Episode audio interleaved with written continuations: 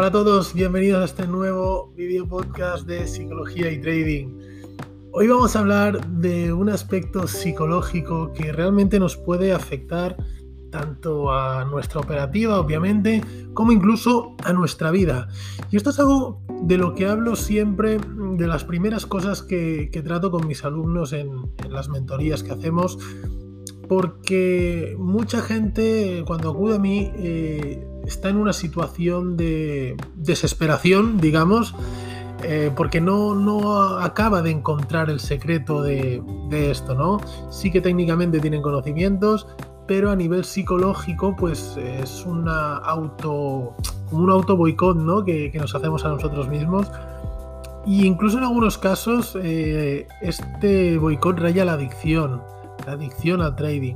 Entonces hoy vamos a hacer un alto en el camino en lo que se refiere a, a psicotrading propiamente aplicado a estrategias y vamos a hacer una autorreflexión sobre nosotros mismos. Y aquí hago la primera pregunta, y es decir, eh, ¿te consideras un adicto al trading? Antes de responder sí o no, te invito a que hagas una profunda reflexión sobre tu modo de vida y cómo el trading afecta a esta. En primer lugar, debemos valorar si el trading es nuestra fuente principal de ingresos. Si esto es así, y recalco la palabra ingresos, es que eres un profesional del trading, que vives de ello o en gran medida, y por tanto imagino que ya has pasado tu periodo de aprendizaje y maduración. Al ser tu trabajo principal, entiendo que no es una adicción, sino un modo de vida. Entonces, vamos a la siguiente pregunta. ¿Es el trading tu actividad laboral principal? Para el resto de traders que compaginan la operativa con otro tipo de trabajo, ya sea jornada completa, parcial, ocasional o como sea, pero mm, lo tienen como una fuente de ingresos adicional, o al menos eso se intenta que lo sea, es cuando debemos hacer esta reflexión. A partir de aquí nos podemos hacer una serie de preguntas que nos ayudarán a situarnos y, bueno, pues a, realmente a saber en qué situación nos encontramos y nuestro grado de adicción. Las preguntas eh, serían las siguientes.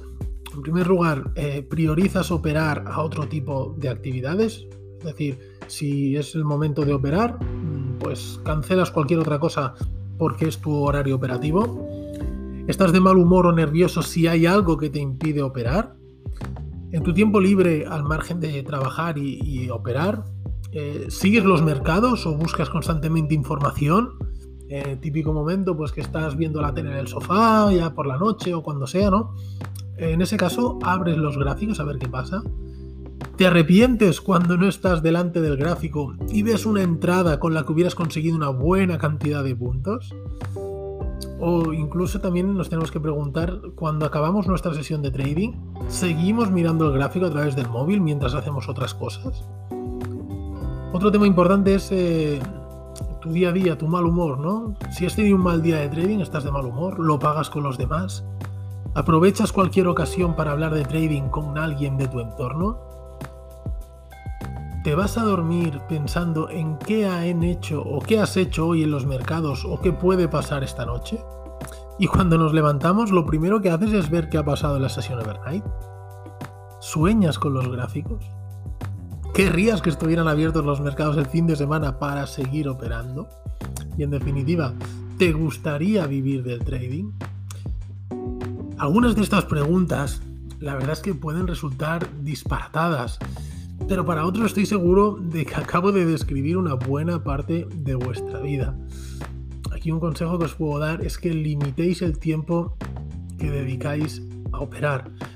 Como en otros aspectos de la vida es muy importante buscar esa consistencia e interés por algo en lo que quieres desarrollarte, pero tenemos que saber poner límites, pues de lo contrario los mercados pueden acabar con tu vida. Como siempre digo, debemos tomarlo el trading como un trabajo, con sus normas y su disciplina. Eso es básico y es necesario para tener éxito, como en cualquier otro tipo de trabajo. No obstante, eh, querrías trabajar, en, imaginemos en tu trabajo actual, los fines de semana, o aprovechar cualquier momento de tu tiempo libre para trabajarlo, para dedicarlo a tu trabajo habitual. ¿Priorizarías ir a trabajar a tu trabajo habitual actual antes de disfrutar de la familia o amigos en tu tiempo libre? Seguramente la respuesta a estas preguntas es un rotundo no, pero posiblemente cambia esa respuesta cuando hablamos de trading. Esto debe hacernos reflexionar sobre la posibilidad de ser adictos a los mercados. No estoy hablando de tomarte el trading como un hobby o un entretenimiento, pues difícilmente puedas tener éxito si no te lo tomas en serio. Pero tampoco puedes obsesionarte con los mercados, pues esto puede resultar contraproducente para tu vida y sobre todo para tu trading. Existen varios casos en los que el trading ha llegado a destrozar vidas, puestos de trabajo, familias y demás. Operar los mercados puede llegar a transformarse en una adicción. Tómatelo como un trabajo serio y constante pero cuando acaba tu sesión, olvídalo hasta el día siguiente. Todo esto debe constar en tu plan de trading. Y recuerda que operas por diversión. No puede generarte angustia. Y sobre todo lo más importante, nunca te olvides de vivir. Porque el trading es una herramienta, es un fin. En lo que buscamos es, obviamente, ganar dinero, pero también buscamos esa libertad por lo que no podemos ser esclavos de los gráficos. Espero que os haya gustado la reflexión. Eh, dejar vuestros comentarios, por favor, como siempre, y echarme una mano dándole a me gusta, compartirlo en, bueno, pues por donde sea, por WhatsApp, por redes sociales, por donde vosotros queráis. Y bueno, espero como siempre pues, haberos podido aportar valor, haberos tocado un poquito la moral y animaros a reflexionar. Un fuerte abrazo y nos vemos la semana que viene. Chao.